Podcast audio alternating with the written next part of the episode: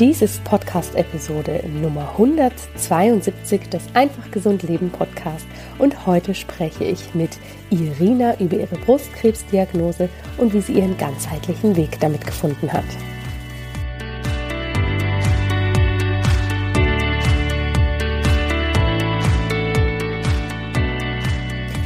Hallo und herzlich willkommen bei Einfach Gesund Leben, deinem Podcast mit dem besten Mix aus ganzheitlicher Medizin Ayurveda, Yoga und Ernährung. Ich freue mich riesig, dass du heute hier wieder mit dabei bist. Mein Name ist Dr. Jana Scharfenberg und meine große Vision ist es, dir zu zeigen, wie du ein einfach gesundes Leben mit viel Genuss für dich kreieren kannst. Ja, wenn du das jetzt hörst, hörst du meine Stimme. Mich hat es erwischt. Ich bin ziemlich erkältet. Ich werde mich jetzt die Tage etwas schonen, aber trotzdem möchte ich dir diesen wunderbaren Podcast nicht vorenthalten, denn heute habe ich einen ganz, ganz spannenden Gast. Und zwar spreche ich mit einer jungen Frau, der lieben Irina, die nicht nur ganz eindrücklich per se als Person ist, sondern gerade in den letzten Monaten einen sehr eindrücklichen Weg gegangen ist. Sie hat mit gerade mal 33 Jahren als Mutter von drei sehr kleinen Kindern die überraschende Diagnose Brustkrebs bekommen und musste jetzt in den letzten Monaten dort ihren Weg finden, welche Therapien passen für sie, inwiefern integriert sie Schulmedizin, Chemotherapie, wo hat der Ayurveda, in dem sie auch beruflich zu Hause ist, ihren Platz und ja, wie kann die Naturheilkunde dort auch noch mit reinkommen. Irina nimmt uns in diesem Interview mit auf ihren ganz persönlichen Weg, zeigt uns, wie sie sich da durchgewurstelt hat, wie sie ihren Weg gefunden hat, was ihr dabei eine Unterstützung war. Und es ist ein sehr, sehr persönlicher Bericht geworden, der dir zum einen Mut machen soll, wenn du vielleicht in einer ähnlichen Situation bist, dass du hier wirklich deinen ganz eigenen Mix zusammenstellen kannst, der dir eine Unterstützung ist auf deinem Weg in deine Heilung. Wichtig dabei ist aber auch zu betonen, es ist Irinas ganz persönlicher Weg. Wir geben hier also keine allgemeinen Empfehlungen ab, wie Mann oder Frau etwas zu tun hat, sondern es ist sehr, sehr subjektiv und gerade in Gesundheit ist es natürlich wichtig, dass jeder hier seinen ganz eigenen Weg findet. Bevor wir jetzt ins Interview starten, möchte ich dich noch kurz über eine ganz andere Sache informieren. Und zwar, wir sind jetzt im September, wenn du diesen Podcast zum Erscheinungstermin anhörst und wir starten ganz bald wieder mit der Ayurveda Lifestyle Coaching Ausbildung. Und gerade jetzt für alle, die sich im September dafür noch anmelden, haben wir einen ganz tollen Bonus entwickelt. Und zwar wirst du automatisch zur Ausbildung ein umfassendes Ayurveda Lifestyle Coaching Rechtspaket erhalten.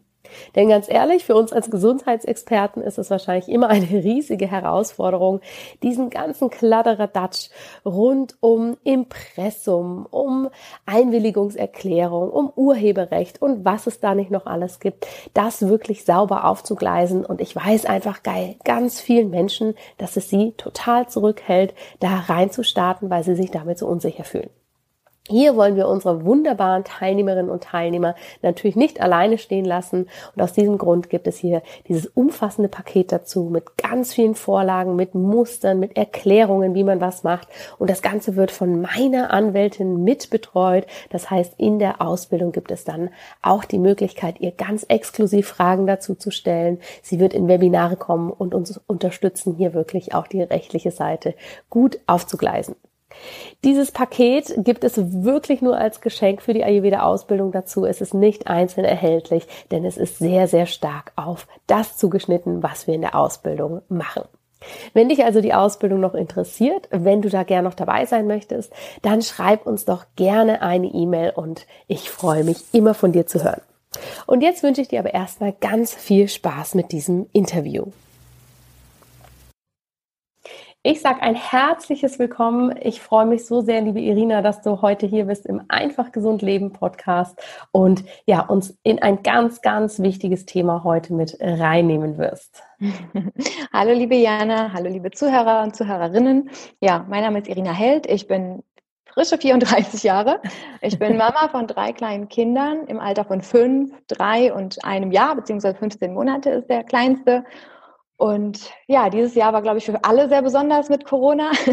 für mich war es nochmal doppelt äh, besonders ja. mit, mit der Krebstherapie, in der ich mich zurzeit befinde. Und ich als Person habe letztes Jahr meine zweite Ayurveda-Ausbildung begonnen und es war eigentlich mein größter Wunsch, mich mit der Sache immer mehr selbstständig zu machen, denn ich bin sonst Angestellte im Ayurveda Parkschlösschen in Tram-Trabach. Mhm. Und ähm, ja, das Thema Ayurveda begleitet mich schon seit Jahren und jetzt habe ich im Januar halt die, die Diagnose Brustkrebs erhalten. Genau. Ja, das heißt, hier ist auf ganz vielen Ebenen, du hast gerade gesagt, das Jahr ist sehr bewegt, war sehr bewegt und bei dir natürlich auf ganz, ganz anderen, viel persönlicheren Ebenen auch nochmal. Kannst du uns da mal mitnehmen? Du hast es gesagt, es wurde Brustkrebs erkannt. Wie, wie war das, ne? wenn man, glaube ich, wenn die Zuhörer jetzt hören, was, 34 Jahre, drei kleine Kinder, Brustkrebs, da kriegt man ja erstmal die Logik gefühlt nicht so zusammen. Ne? Also das ist ja, ja, was, was in unserem Verständnis erstmal vielleicht gar nicht so präsent ist, obwohl wir natürlich wissen, dass auch junge Menschen ähm, mit diesen Themen betroffen sein können.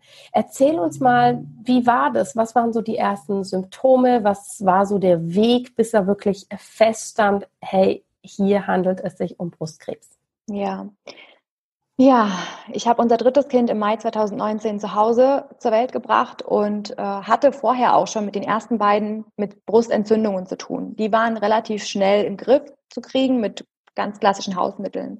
Und beim dritten Mal hatte ich richtig schon Panik davor, weil jeder, der eine Brustentzündung mal hatte, weiß, wie schmerzhaft das ist mhm. und halt einfach den ganzen Mutter-Kind-Stillprozess richtig beeinträchtigen kann. Und ähm, bei meinem letzten Kind, wie gesagt, war es dann einfach Worst Case. Als er sechs Wochen alt war, lag ich mit 41 Fieber im Krankenhaus. Das heißt, ich habe schon die ganze Wochenbettzeit so ein bisschen in den Seilen gehangen. Und das war halt wirklich außerordentlich. Und da war es aber eine nachweisliche Mastitis, die mit Antibiose eine Woche IV bearbeitet, bekämpft, ja, geregelt werden konnte. Und ich habe auch noch bis Oktober weiter stillen können. Schmerzfrei, ganz unproblematisch, habe mir da mhm. gar keine Gedanken gemacht. Und dann im Oktober habe ich das erste Mal in dieser rechten Brust einen Knoten ertastet. Während ich auf dem Rücken lag, konnte man wirklich so einen haselnussgroßen Knubbel fühlen. Und dann bin ich zum Frauenarzt, zu meiner Frauenärztin und die meinte, ah ja, da ist irgendwie wieder ein Stau und hat mir Antibiotika verschrieben, so mhm. ambulant. Genau, davon hat leider nur der kleine Durchfall bekommen. Bei mir hat das nichts geholfen. Und ab da fing die Reise dann an. Also, also das heißt, du hast da auch noch gestillt, als ja, dir dieser ja. Kumpel aufgefallen ist. Genau, ja. richtig. Ich mhm. habe sechs Monate voll gestillt. Im November hat man dann gesagt, oh nee, da muss dann jetzt doch wohl Eiter in der Brust sein. Wir operieren sie. Und das war dann der Tag, an dem ich abstillen musste, weil die Operation auch unter Vollnarkose stattfand. Und ähm, ja, nach dieser OP hieß dann, wir haben nichts gefunden. Und es wurde leider auch kein Gewebe entnommen. Und nach diesem Eingriff hat sich die Brust einfach rapide und massiv verändert und ist nie wieder so geworden, wie sie war. Wobei ich mhm. dazu sagen muss, sie war auch vorher schon unter den Achseln, konnte man schon spüren, dass da was geschwollen war. Ich bin ja auch jemand, der Yoga macht. Ich hatte auf einmal Beeinträchtigungen beim Yoga machen, mit dem Hand, mit, der Hochheben, mit dem Hochheben. Und das habe ich alles immer erzählt, aber es, es, hieß immer, es hängt mit dieser Entzündung zusammen, mhm. die diesmal allerdings nicht im Blut war. Also das war für mich halt auch immer kurios und ich wurde wirklich in drei Krankenhäusern im, mit Antibiotika behandelt, in zwei. Und keiner hat halt irgendwie immer, also nichts Schlimmeres vermutet. Ja. Genau. Und hast du damals für dich, ist dir selbst der Gedanke in den Kopf gekommen, Mensch, ein Knoten, könnte das in die Richtung ähm, Karzinom gehen? Oder ist das selber dann in so einem jungen Alter mhm. auch so weit weg und man ist so beschäftigt mit Stillen und ne, die Ärzte sagen, mhm. es ist eine Entzündung, es ist dies und jenes. Kann das selber ins eigene Bewusstsein reinkommen, dieser Gedanke? Erstmal nein, das kann ich wirklich mit gutem Gewissen verneinen.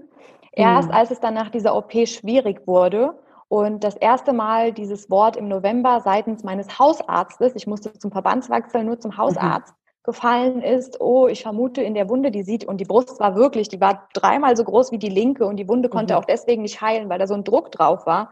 Und dann hieß es, ähm, ich muss da nochmal nachhaken. Ich verstehe nicht, wie das Krankenhaus sie entlassen konnte. Das hier sieht für mich nach einem aggressiven, schnell wachsenden Tumor aus. Erst da ist meine Welt zusammengebrochen. Und selbst danach haben mich sämtliche Menschen, Heilpraktiker äh, beruhigt und ich habe wieder gedacht, nee, Quatsch. Also das kann ja, das kann ja wirklich nicht sein. Aber in dem Moment habe ich wirklich geheult. Ich habe vor dem gesessen und habe Rotz und Wasser geheult. Ja. ja. ja. Mhm. Wie ist es dann weitergegangen, als das quasi erstmal von jemandem äh, in den Raum geworfen wurde, du trotzdem weiter beruhigt wurdest? Was ist in deinem Bewusstsein passiert und wie hat sich auch so diese ganze, ich sag mal, Diagnosefindung weiter, äh, ja, wie hat sich die weiterentwickelt?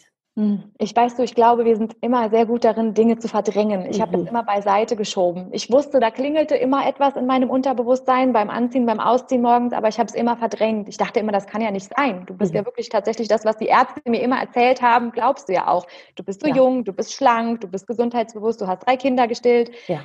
Und ähm, irgendwann, als ich dann tatsächlich auch Stiche in der Brust gemerkt habe und sie ist wirklich ein harter Klumpen geworden, also massiv und auch die Brustwarze ist nicht mehr rausgekommen, da habe ich dann gedacht, das kann ja nicht sein. Und ich bin dann wieder mal zu meiner Frauenärztin, die war schon leicht genervt, hat mich dann aber doch zur Biopsie überwiesen und es war wirklich am 30. Dezember, jetzt bald vor, kann man sagen, vor einem Jahr.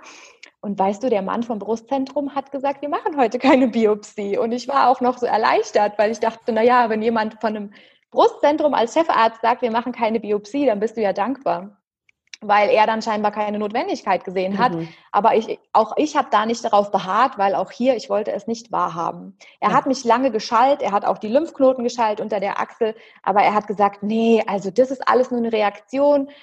Und das, äh, man hatte mir ja auch noch Eiter aus der Brust, aus der Wunde tatsächlich gezogen. Das war alles nur die OP und dieses mhm. ganze Entzündungsprozesse in ihrem Körper, alles in Ordnung, Frau Held, genau.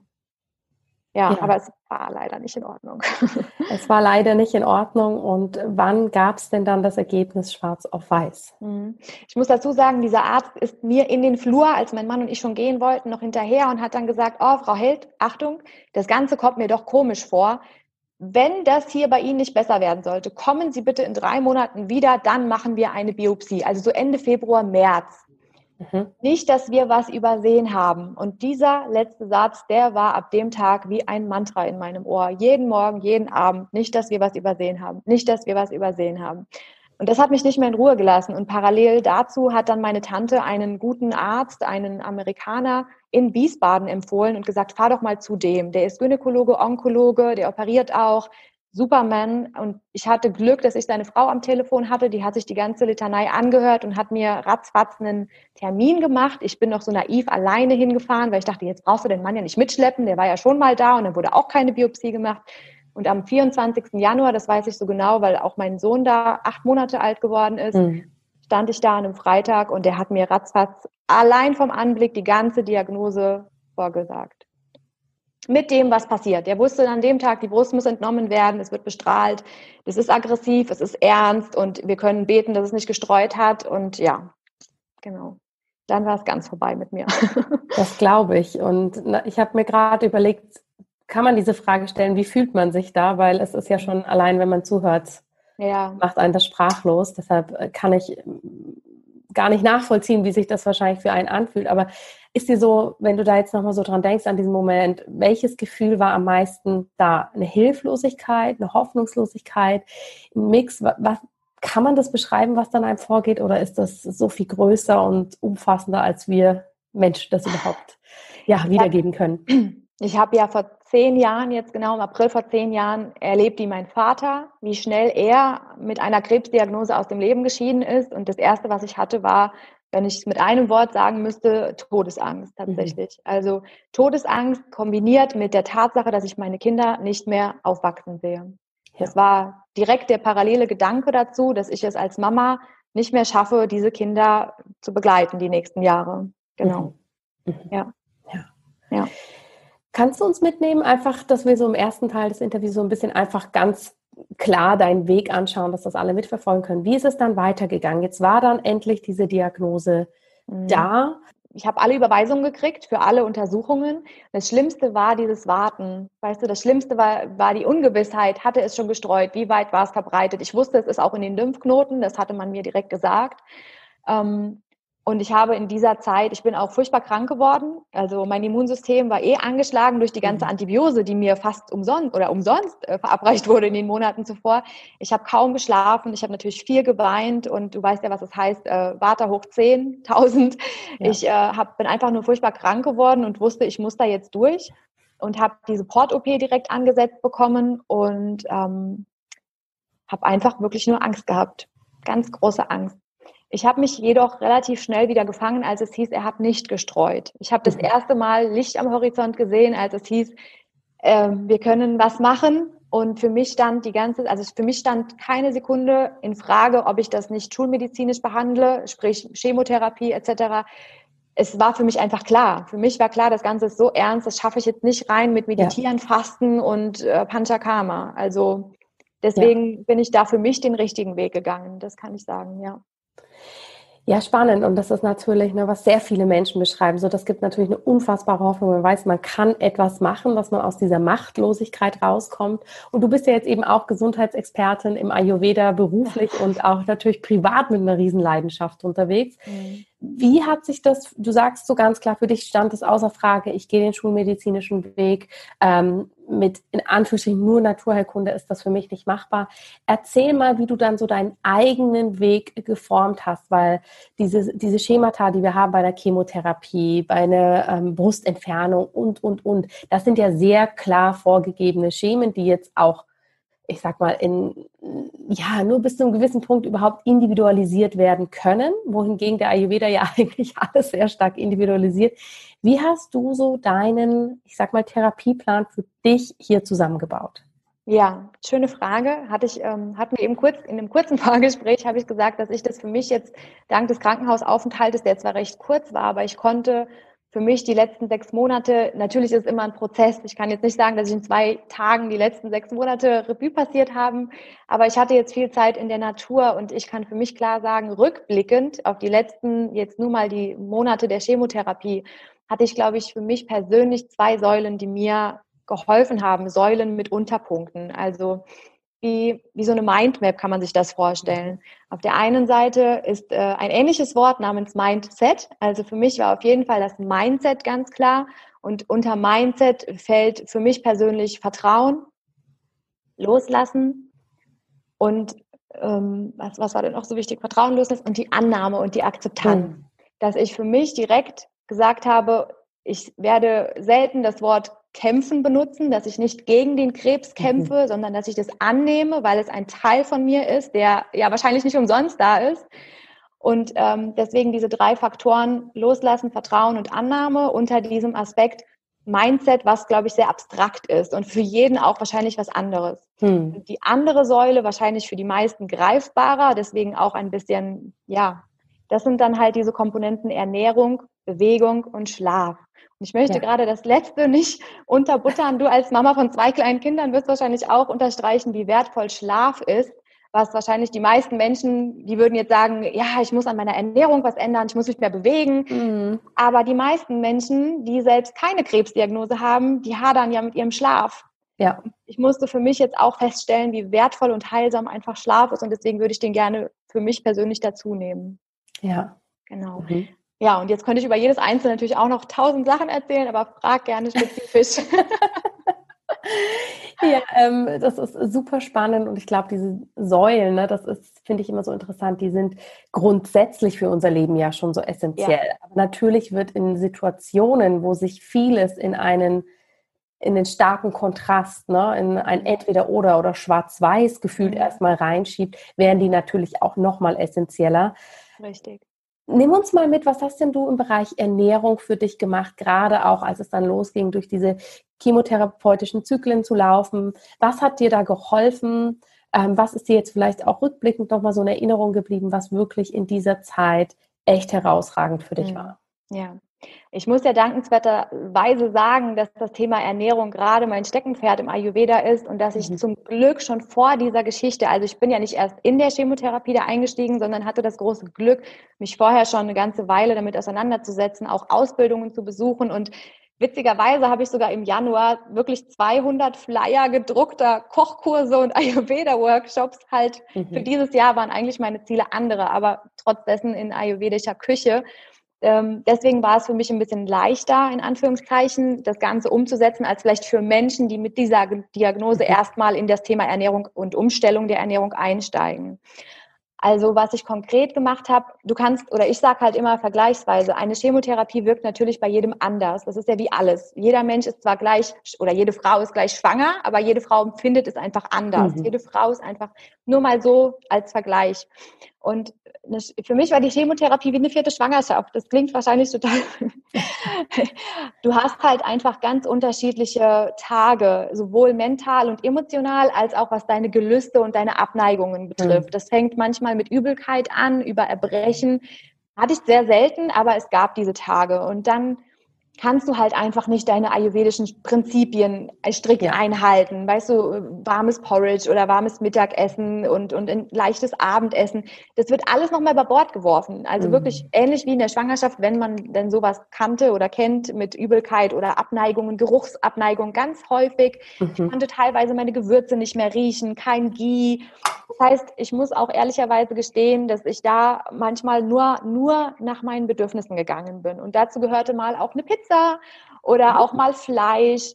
Und dazu gehörten aber auch Tage, an denen ich gar nichts essen konnte. Und da war es auch nur mal ein Zwieback in, in Tee getunkt.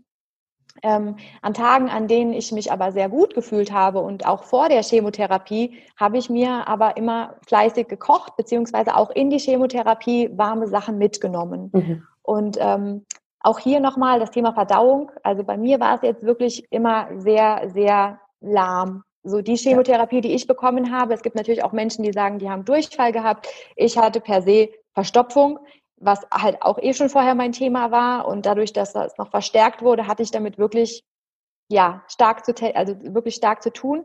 Ähm, und habe hier auch ayurvedisch unterstützt. Also mit, ich sage jetzt mal, natürlichen Abführmittel. Dafür ja. war ich dann sehr dankbar über dieses Wissen. Mhm. Genau. Und wenn du mich jetzt nach einem Tipp fragst für Menschen in der Chemotherapie, könnte ich keinen abgeben, weil ich mhm. sage, nochmal, es ist so individuell. Ich kann sagen, was mir geholfen hat, aber da, da muss jeder einfach in sich hineinspüren. Also das ja. ist schwer.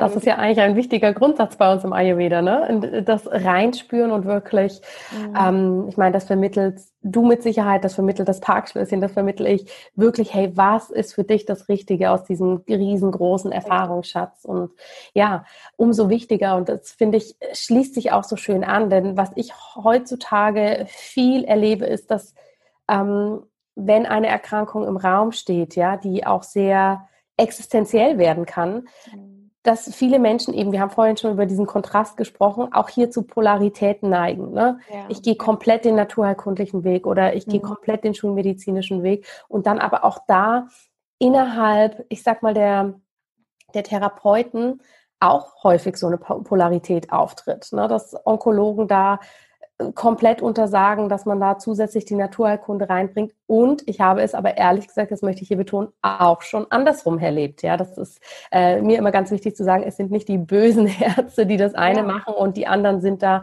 ganz, ganz offen. Wir haben eben, wir haben viele Menschen, die offen sind für beides, aber manchmal entstehen diese Polaritäten. Mhm. Wie hast du das erlebt, wenn du so beide Welten für dich integriert hast? Hast mhm. du da, egal in welchem Bereich, das sehr stark wahrgenommen, dass so, das ist der Weg und kein anderer, ähm, auch seitens, ich sag mal, von Gesundheitsexperten empfohlen oder vorgegeben wurde? Oder hast du das eher individueller wahrnehmen können? Nee, eher letztere. Ähm, also eher das, was du eben beschrieben hast. Es ist wirklich so, dass die Menschen, also sprich, ich habe mit beiden gesprochen, wie du weißt, ich habe sowohl mit den Schulmedizinern, Onkologen, gesprochen. Ich dachte oder hatte aber auch das große Glück, Menschen kennenzulernen, die sowohl Onkologen als auch Ayurveda-Therapeuten waren mhm. oder ebenfalls wie du dann einfach noch zusätzlich äh, Ausbildung genossen haben und die mich da jetzt auch begleitet haben. Und es ist sowohl als auch. Also ich habe diese und jene erlebt. Ähm, mhm. Es ist dann immer schwierig, für sich das Richtige zu finden und zu schauen, was passt jetzt für mich. Natürlich gehen die Schulmediziner, wie du auch schon gesagt hast, strikt ihren Weg und sagen, so und so und so und so wird's gemacht. Und selten fragen sie, ist das für sie richtig? Oder wie hm. fühlt sich das für sie an? Also ich war dann immer diejenige, die ein kleines Veto eingelegt hat und gesagt hat, okay, sorry, stopp, hier muss ich aber erstmal für mich nachdenken, bevor ich das tatsächlich weitermache oder unterschreibe. Und mhm. natürlich mhm. gibt es auch die anderen, die zum Beispiel auch aus der Heilkunde kommen, die dann sagen, Zucker, uh -uh, Zucker nährt den Krebs. Also ab jetzt Zucker gestrichen. Auch hier nochmal, ich bin Mama von drei kleinen Kindern. Ich bin sehr diszipliniert. Aber wenn ich dann mal mit meinen Kindern Eis essen war und Lust hatte mhm. auf ein Bällchen Eis, ich habe keinen ganzen Becher gegessen. aber weißt du, wie ich meine? Ich finde trotzdem, ja. wenn man sich alles, alles vergönnt, gerade auch in dieser schweren, schwerwiegenden Zeit, ich esse, wie gesagt, keine ganze Tafel Schokolade, aber einfach für den Genuss und der Freude und der Lebensenergie, ja. finde ich, sollte man nicht per se sagen, hey, Zucker nährt den Krebs, stopp, kein Zucker mehr. Ich, weißt ja. du, wie ich meine? Ja. wenn man das so radikal runterfährt, schränkt man ja auch die Lebensqualität einfach drastisch ein und man hat in der Krebstherapie eh schon nicht so viel davon. Ja. Deswegen bin ich da auch immer sehr, sehr vorsichtig, immer alles sehr radikal zu cutten. Ja, ja. Ja, genau. Sehr schön. Vielen Dank dafür. Ne? Und ich glaube, das ist uns beiden so, so wichtig, eben aus dem Radikalen raus, mehr rein ins Verständnis. Ja. Da brauchen alle beteiligten Seiten sicher mehr Empathie und äh, ne, offenere Augen für das, was der Klient bzw. Patient wirklich braucht. Ähm, aber nimm uns mal mit, was, was hat es auch mit deiner Familie gemacht? Du hast drei kleine Kinder, du mhm. hast einen Partner, du warst äh, im Berufsleben, ähm, bist im Berufsleben. Was macht das auf dieser Ebene mit euch als Familie, mit, mit euch als Paar? Ja.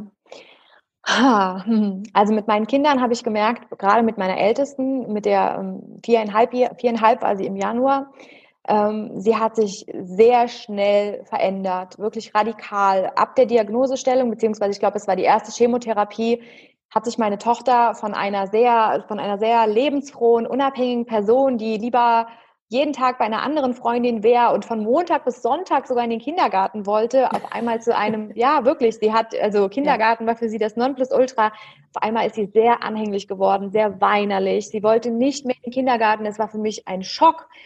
Und da habe ich halt wirklich gemerkt, das geht an den Kleinen nicht vorbei, logischerweise, weil es mhm. ist ja mhm. auch in deinem Energiesystem, es ist ja, es ist, es, sie haben trotzdem meine Tränen mitbekommen, meine Verzweiflung, Telefongespräche, die ich halt einfach nicht anders mhm. unterdrücken konnte. Und ähm, ich musste da auch mit Psychologen, also ich bin da auch wirklich mit Menschen oder mit Hilfe mit an die Sache rangegangen, habe mir Hilfe geholt, wie gehe ich damit jetzt um, was kann ich tun und wie kann ich sie unterstützen. Und, und die Jungs, also mein mittlerer, ja, weiß ich jetzt nicht, der hat sich nicht radikal, also habe ich jetzt keine Veränderung gemerkt, aber bei dem Jüngsten, der ja noch ein Baby war, der war ja noch unter einem Jahr, äh, auch dieses radikale Abstillen, das hat viel mit mir als Mama gemacht. Also viele Schuldgefühle, viel Schmerz. Ich musste bei den, einen, bei den ersten beiden Kindern nie eine Flasche machen. Auf einmal habe ich hier Pulvermilch stehen gehabt, Flaschen zum Auskochen und es war für mich sehr schlimm. Und ähm, er hat es ja auch nicht verstanden. Du als Mama denkst immer, oh Gott, die Mutter-Kind-Bindung, die Mutter-Kind-Bindung. Aber jeder hat gesagt, du musst jetzt an dich denken, du musst jetzt an dich denken. Und mit meinem Partner, ja, da habe ich ja auch schon, habe ich ja auch schon Interviews gegeben, beziehungsweise mhm. er, er ist halt in dem Fall Mann. Er, er hat nicht so viel geredet, er ist äh, weniger auf mich zugegangen und er war trotzdem seinerseits Stütze. Also mir hat mal ein Therapeut gesagt, an so einer, an so einer Diagnose ist es entweder, dass eine Familie beziehungsweise ein Paar wächst oder scheitert. Und das ist halt wie alles im Leben ein Prozess. Ja. Und wir dürfen diesen Prozess noch gehen. Aktuell klappt es Gott sei Dank sehr gut, weil wir uns auch ganz viel Hilfe holen. Auch hier Paartherapeuten, aber auch Oma und Nanny und anders geht es halt nicht, weil ja. er auch selbstständig ist. Er kann hier nicht alles stehen und liegen lassen. Ich brauche tatsächlich viel Zeit für mich und trotzdem schauen wir, dass das mit den Kindern, dass wir Zeit zusammen genießen, dass wir kurze Ausflüge machen und dass jeder irgendwo auf seine Kosten kommt. Mhm. Das ist ja, wie du weißt, auch schon ohne Krebsdiagnose immer ein Spagat, ne? auch im, ja. im normalen Leben, sage ich jetzt mal. und ähm, ja, deswegen mache ich einfach, versuchen wir das Beste draus zu machen, das weiterhin alles am Laufen zu halten. Ich bin aber auch immer sehr offen damit umgegangen, auch mit meinen Kindern. Mhm. Ich habe meiner Tochter immer erzählt, also es gibt ja auch Bücher, Kinderbücher zu der Thema, zu der Thematik. Ähm, das, was ich auf der Chemoambulanz gekriegt habe, heißt, warum Mama im Sommer eine Mütze trägt. Das habe ich meiner Tochter vorgelesen. Sie hat Fragen gestellt, ich habe Fragen beantwortet. Ähm, gerade gestern noch hat sie einen Satz gebracht, da musste ich lachen. Ich weiß nicht mehr genau, worum es ging, aber da hat sie gesagt, ja Mama, ich habe ja auch keinen Brustkrebs, so wie du. Und sie hat das erste Mal dieses Wort Brustkrebs, ja. also es war vorher immer die Rede von Krebs, okay, Krebs hier, ja. Krebs da, Chemotherapie hat sie mal ausgesprochen. Aber diesen Satz, das war gestern noch, das hat mich so verwundert, wie viel die schon wirklich wissen oder mhm. mitbekommen. Und es war für sie so lockerflockig, als ob sie von einem Schnupfen von mir erzählt hätte. Ja, spannend, wie Kinder das natürlich aufnehmen und verarbeiten. Vielen Dank, dass du das so offen mit uns teilst. Jetzt sind wir ja, wenn wir diesen Podcast hier aufnehmen, sind wir Anfang September ja, des Jahres 2020. Ähm, du bist jetzt schon einen wahnsinnig langen Weg gegangen in einen intensiven Weg und stehst heute an dem Punkt, dass du sagst, du kannst jetzt auf sehr viele schon zurückblicken. Nimm uns doch nochmal mit, auf was, was sind so die Punkte, auf die du am meisten zurückblickst, die, die, die, die dich vielleicht auch haben wachsen lassen, die herausfordernd waren? Was bleibt da so? Weil ich könnte mir vorstellen, korrigiere mich da bitte, wenn du das anders siehst. Ähm, ich war noch nie in dieser Situation, aber ich könnte mir vorstellen, dass man in diesem Prozess sehr, sehr viel auch damit beschäftigt ist, zu reagieren und okay, jetzt kommt die nächste Chemo, jetzt müssen wir das machen, wie geht es der Familie? Und vielleicht so ein Zeitpunkt dann auch erst danach sein kann, dass man sagt, okay, was war denn da jetzt eigentlich alles los? Jetzt gucke ich nochmal zurück.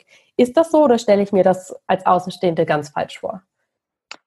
Ähm, also wenn ich jetzt Eckpunkte in den letzten Monaten in der Chemotherapie ansprechen müsste, die mir primär in den Kopf kommen, dann sind es tatsächlich Punkte wie meine Auszeit in Niederbayern. Ich habe mir ja eine Auszeit gegönnt. Ähm, man muss sich das so vorstellen, ich hatte zwölf wöchentliche Chemos, dann hatte ich drei, beziehungsweise ich habe mir dann vier Wochen Pause gegönnt und dann kamen noch die letzten vier, die alle drei Abstände, äh, die alle drei Wochen waren. Mhm. Und ähm, ich musste für mich in dieser Zeit halt auch erstmal klarstellen, was hat mich überhaupt hierher gebracht für mich persönlich, was brauche ich gerade jetzt.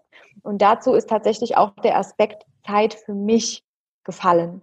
Und Zeit für mich, wie du, wie gesagt, weißt, als Mama ist eh immer Zeit für sich selbst so eine Rarität. Zumindest war das bei mir so. Kann natürlich auch anders sein, weil ich mir vorher nie oder selten Hilfe genommen habe mm, und trotzdem versucht habe, immer alles parallel zu machen, meine Ausbildungen und äh, Kurse anbieten und tralala. Und das erste Mal, dass ich mir mal Zeit nochmal für mich seit fünf Jahren genommen habe, das war eine Woche in Niederbayern in einer Ayurveda-Klinik, wo ich gesagt habe, ich fahre diese fünf, sechs Tage jetzt dahin, weil ich diese Pause jetzt habe, weil ich nochmal klarkommen möchte mit dem, was war und mit dem, was noch kommt. Und da müsst ihr jetzt leider alle durch, in Anführungszeichen, und mich bitte unterstützen. Und ich fahre mhm. dahin und lasse es einfach nur mal mir gut gehen. Ja ähm, das war so ein Ereignis, was mir positiv nachhaltig jetzt im, im Gedächtnis geblieben ist, weil ich zum ersten Mal in fünf Jahren, sechs Jahren aufgestanden bin und gesagt habe, das brauche ich jetzt und bitte helft mir dabei.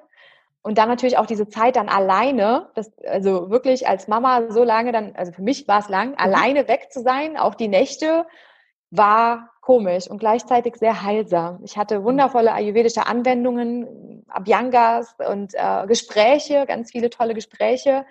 Und ich habe mir tatsächlich nach jeder Chemotherapie, nicht nach jeder, aber es hat so nach der Hälfte angefangen, bei Nummer 5 oder 6 von 16 ähm, Auszeiten genommen. Ich bin nicht mhm. nur nach Bayern, sondern habe mir hier jeweils immer, ähm, nicht, nicht weit weg, aber entweder bei Freunden oder bei meiner Mama immer ein paar Tage gebraucht oder genommen, um, um einfach ich würde jetzt sagen, auszunüchtern, aber halt einfach auch die Nebenwirkungen, ja. aber weißt du, abzudämpfen, abzufangen und einfach die Zeit für mich zu haben. Weil ich musste schon feststellen, es kratzt ja auch an der Psyche. Es ist ja nicht nur so, dass es physisch irgendwie, also Übelkeit und, und Co. einfach hervorruft. Mhm. Ich wollte auch nicht, dass meine Kinder, es waren mal Tränen, es waren mal Aggressionen, es war einfach ein Wechselbad der Gefühle, welches ist, ich wollte es nicht an meinen Kindern einfach abfedern. Und das ist tatsächlich einfach passiert in den ersten Malen, in denen ich nach Hause kam und einfach weitergemacht habe wie bisher mit äh, Küche, mhm. mit Waschen, mit allem, was halt dazugehört, wenn mal Mama ist. Und, und da macht halt auch keine Chemo vor halt. Und da musste ich halt lernen, einfach mal wirklich für mich einzustehen und auf meine Bedürfnisse zu hören und auch Hilfe zu holen und anzunehmen. Mhm. Ja, genau. Ja. Spannend, vielen, vielen Dank, dass du das so geteilt hast. Ähm, ein Satz, der häufig fällt, wenn eine Krebstherapie überstanden ist, ähm, wenn da so ein bisschen Abstand dazu ist. Mir schildern das sehr viele Klienten oder Patienten, dass sie sagen, ich habe da also ich würde jetzt nicht sagen, das war ein Geschenk. Ja, meine Krebserkrankung war ein Geschenk. Das hat zwar auch schon mein Klient zu mir gesagt, aber viele sagen, boah, das war für mich ein riesen Learning. Mhm. Ist das auch für dich so das große Learning, was du daraus gezogen hast? Oder sagst du, dafür bin ich noch zu sehr im Prozess, um das jetzt auch wirklich so klar mhm. sehen zu können? Mhm. Ja, wie du sagst, spannend, dass, dass das so viele auch sagen und dass mhm. so viele auch so empfinden. Ähm, ich würde tatsächlich sagen, dass das, also ich würde es bei Jahren. Es ist, ich bin natürlich noch im Prozess, keine Frage. Und ich, ich bin mir sicher, wenn du mich in einem Jahr nochmal fragst, dann könnte ich dir die Sache nochmal konkreter beantworten. Aber es ist natürlich ähm, eine, eine Chance, anders nochmal auf das Leben zu blicken, auch rückzublicken und zu reflektieren, was war schon, was hat dich hierher gebracht? Warum hast du das überhaupt bekommen? Ich weiß auch gar nicht, ob es darauf eine Antwort gibt. Und für die, also es mag auch sein, dass es für Menschen gar keine Antwort darauf gibt. Sie ist wie alles sehr individuell mit Sicherheit. Aber mit so einer Diagnose guckst du natürlich ganz anders zurück, aber auch nach vorne. Und was ich auch lernen durfte in dieser Zeit ist, das sagt man ja auch immer so schön, lebe im Hier und Jetzt. Das heißt mhm. eigentlich, egal ob du zurückguckst oder nach vorne guckst, wichtig ist hier und jetzt. Und mit dieser Diagnose, weil bei mir gerade mit diesem inflammatorischen Triple Negativ die Prognosen sehr, ich sage jetzt mal, niederschmetternd sind im Vergleich zu dem, dass man sagt, Brustkrebs ist zu 90 Prozent heilbar oder heutzutage ist mit Brustkrebs ist man so weit fortgeschritten. Das ist bei mir, wie gesagt, ja, am Anfang hat man mir das direkt vor die Füße geklatscht, ähm, eh noch mal einen drauf, so nach dem Motto, den haben nur zwei Prozent und bei ihnen ist das Rezidivrisiko einfach ungemein hoch. Das heißt, ich musste auch hier nochmal schlucken und für mich damit klarkommen, okay, 50 Prozent auf fünf Jahre. Mhm. Und ähm, für mein, ich sage jetzt mal, junges Alter ist das natürlich einfach niederschmetternd, wenn man bedenkt, 50 Prozent auf fünf Jahre, dann sind meine Kinder gerade mal zwei von drei in der Schule. Und ähm, deswegen will ich gar nicht nach vorne schauen. Und das muss ich mhm. mir halt wirklich ganz oft, wenn, wenn mich die Angst überkommt, das ist natürlich auch ein Thema, was, was jetzt nicht einfach abgehakt ist, sondern ja. immer wieder ja kommt, auch bei anderen Menschen, sondern ich muss mir immer wieder vorhalten, okay, heute. Heute bist du gesund, heute geht es dir gut. Heute, heute. Egal, was in fünf mhm. Jahren ist oder in zehn, du bist dankbar für jedes Jahr, aber vor allem für jeden Tag. Ja. Ja. Sehr schön. Genau. Vielen Dank, sehr berührend und sehr wahr. Also, und ja, es ist, ich finde das immer so spannend, ne? das ist, da nehme ich mich auch nicht raus, dass wir auch immer wieder diese knallharten Reminder brauchen, wenn wir durch unser Leben rasen, ja. ja ähm, das ist wirklich eigentlich unfassbar, dass wir es nicht schaffen, als Menschen, jetzt mal ganz allgemein gesagt, das mehr in unser Leben zu integrieren. Ähm, dieses, hey, wir haben dieses Hier und Jetzt. Richtig. Richtig, ja. ja, ja. Schade, aber es ist, äh, äh manchmal ja. braucht es das. es ist, wie es ist, da gebe ich dir recht. Und was ich in dieser ganzen Diskussion, gerade wenn es in die, in die ganzheitliche Medizin geht, auch immer sehr spannend finde und manchmal, wenn ich da ganz ehrlich sein darf, auch ein bisschen schwierig ist, du hast es gerade schon so ein bisschen angesprochen, warum kommt der Krebs? Ja, mhm. ich meine, auf schulmedizinischer Ebene, da können wir sehr, ja, molekular, ah, da passiert das und jenes und bliblablub. Also da kann man ja sehr nüchtern und ausführlich sich das anschauen. Aber natürlich wissen wir auch, dass wir nicht nur dieser physische Körper sind und da alles mechanisch läuft. Was ich finde das spannend, diese Frage, warum. Was ich manchmal sehr schwierig finde, ist, wenn dann von gewissen Strömungen das impliziert, man hat selbst Schuld daran.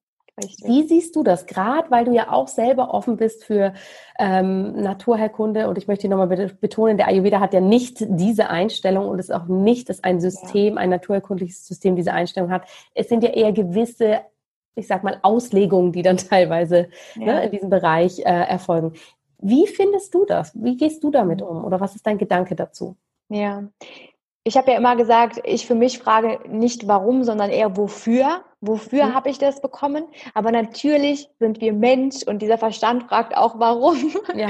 Manchmal natürlich auch, womit habe ich das verdient? Das war zum Beispiel eine Frage, die mein Vater sich sehr häufig gestellt hat. Mhm. Womit habe ich das verdient? Wem habe ich was verbrochen? Warum? Ich, ne, so.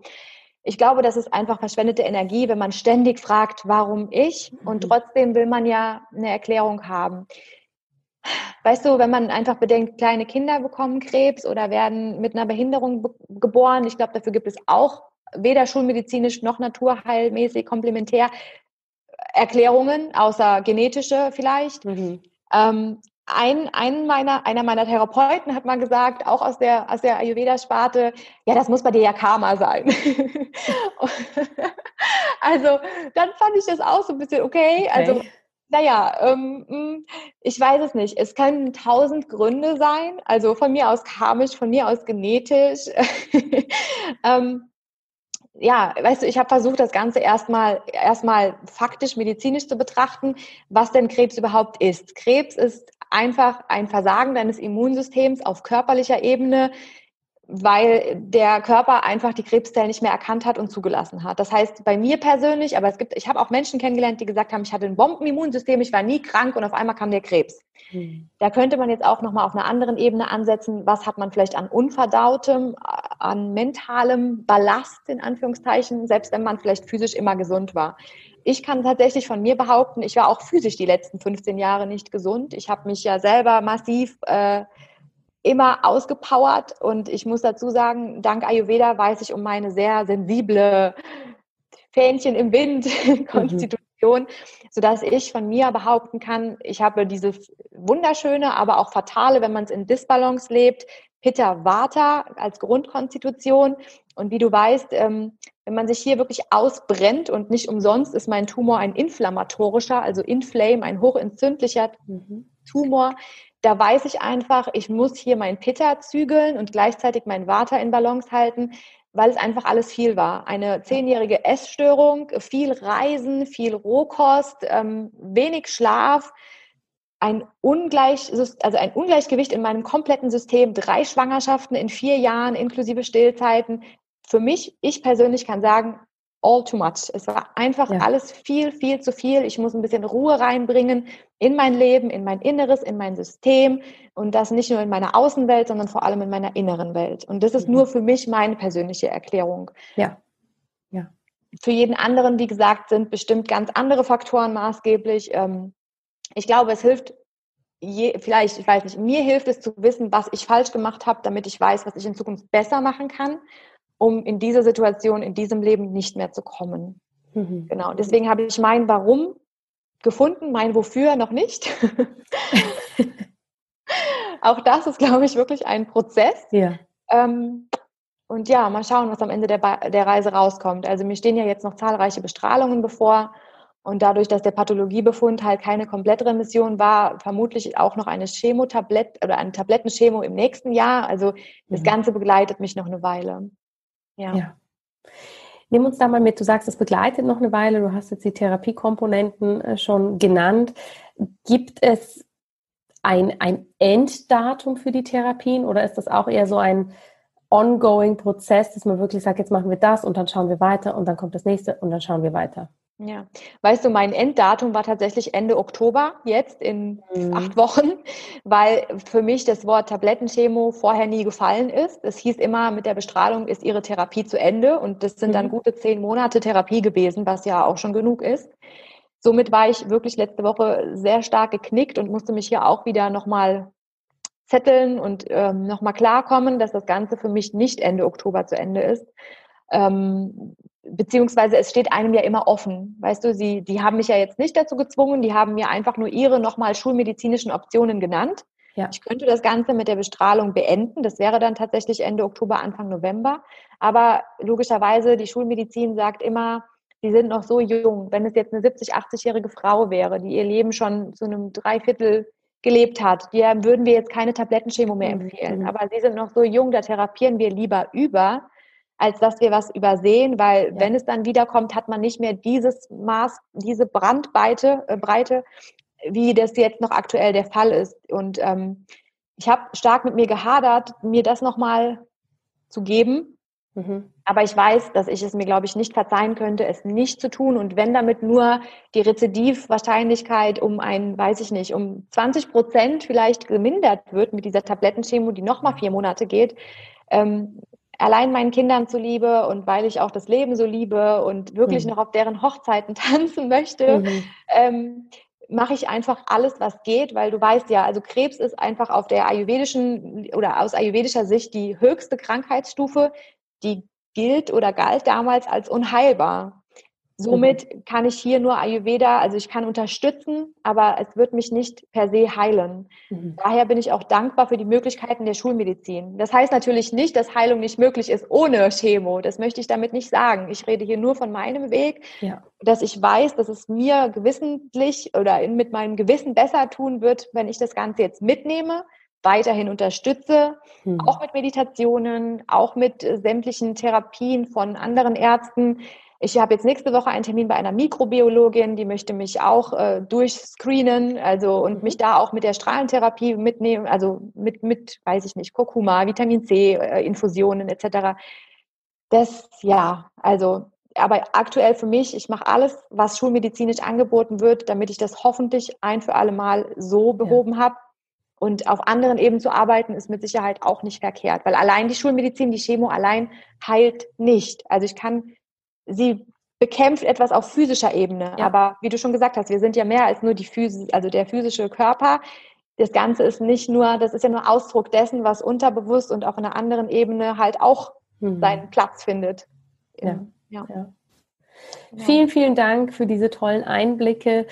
Ähm, gibt es denn zum Ende unseres Interviews, du hast uns jetzt wirklich wahnsinnig tief in deinen Weg mitgenommen, viel, viel geteilt, was sehr, sehr wertvoll ist. Ähm, hast du am Ende für alle Zuhörerinnen, für alle Zuhörer da draußen, die das hören, noch ein abschließend, ich sag mal, Appell oder was, was dir noch fehlt in diesem Interview, was du wirklich gern nochmal betonen möchtest, ja, was einfach dir persönlich ganz wichtig ist. Ja, ich glaube, das ist tatsächlich auf die innere Stimme zu hören, auch wenn es nicht immer leicht fällt. Und ich glaube, das ist so ein Manko in unserer Gesellschaft, dass viele nicht unterscheiden können, was ist jetzt, also was ist jetzt Bauchgefühl und was ist jetzt der Verstand. Mhm. Aber ich glaube, unsere innere Stimme spricht auch unter anderem immer dann zu uns, wenn es unangenehm wird. Und wenn wir Dinge einfach vor uns herschieben und denken, ah nee, da gucke ich jetzt morgen hin, ah nee, da fange ich jetzt morgen mit an und ach, das kann ich, wenn es unangenehm wird. Mhm. Kennst du das? Also, oder, oder spreche ich jetzt nur von mir? Ähm, ich kenne das nur zu gut. Mir fällt da gerade ein Beispiel ein, was so banal ist, dass ich es eigentlich ja, gar nicht hier sagen kann. Aber mir geht es zum Beispiel immer mit der Steuer. Ja, völlig, völlig banal. Ich fühle mich wirklich blöd, dass ich das jetzt sage. Aber es ist, ich kann es gut nachvollziehen. Es ist mit so vielen Dingen, man möchte da nicht hinschauen. Ne? Und das genau. ist in genau. kleinen, banalen Dingen und in großen Dingen ganz genauso.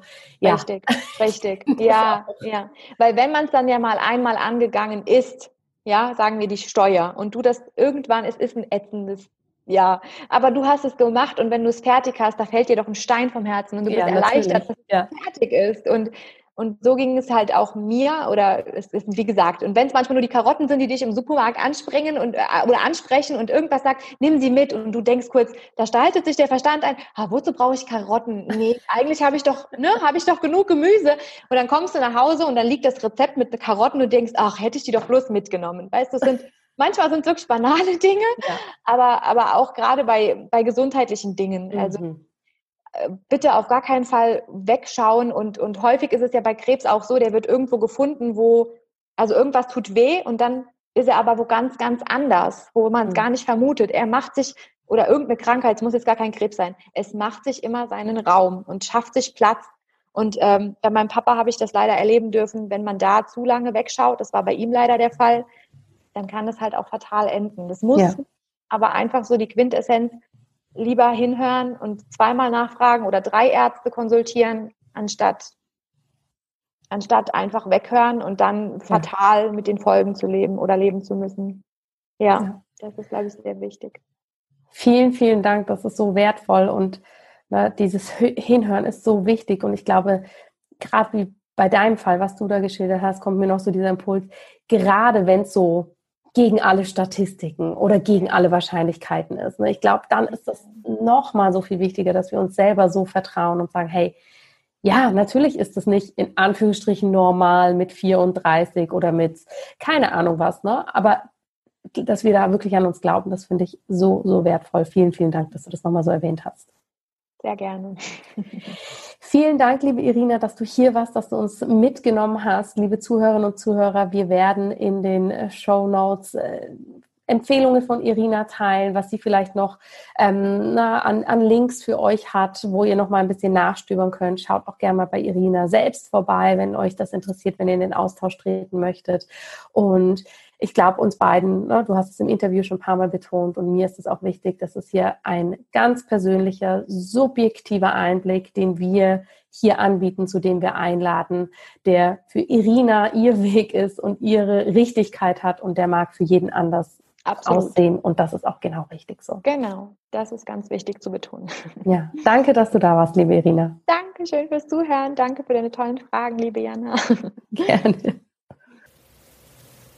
Ja, vielen, vielen herzlichen Dank, dass du heute hier wieder mit dabei warst. Ich hoffe, dieses Gespräch hat dich mitnehmen können. Ich selber habe es sehr tiefgehend empfunden. Es hat mich innerlich sehr berührt, diese Geschichte zu hören, damit ja mich einzudenken. Also wirklich, es ist so unglaublich wichtig, dass wir hier auch im Leben hinschauen zu den dunklen Momenten, zu den ungemütlichen Momenten, was wir daraus lernen können, was es dort vielleicht auch für Lichtmomente gibt. Und deshalb danke ich Irina so, so sehr, dass sie hier so offen ihre Geschichte geteilt hat. Du kannst dich mit Irina natürlich in Verbindung setzen. Schau in die Show Notes. Dort haben wir dir verlinkt, wie du sie kontaktieren kannst. Und wenn du irgendwelche Fragen hast, wenn du ein Feedback zu dem Podcast hast, dann freue ich mich wie immer von dir zu hören auf Instagram, Facebook, über E-Mail. Und natürlich würde ich mich auch sehr freuen, wenn du mir eine Rezension auf iTunes hinterlassen könntest, denn das hilft einfach, dass dieser Podcast noch mehr von anderen Menschen gefunden wird, die hier vielleicht auch von profitieren können und denen so etwas weiterhilft. Jetzt wünsche ich dir erstmal eine ganz, ganz schöne Woche. Bleib gesund. Ich gehe mich auskurieren und freue mich, dich nächste Woche hier im Podcast wiederzuhören.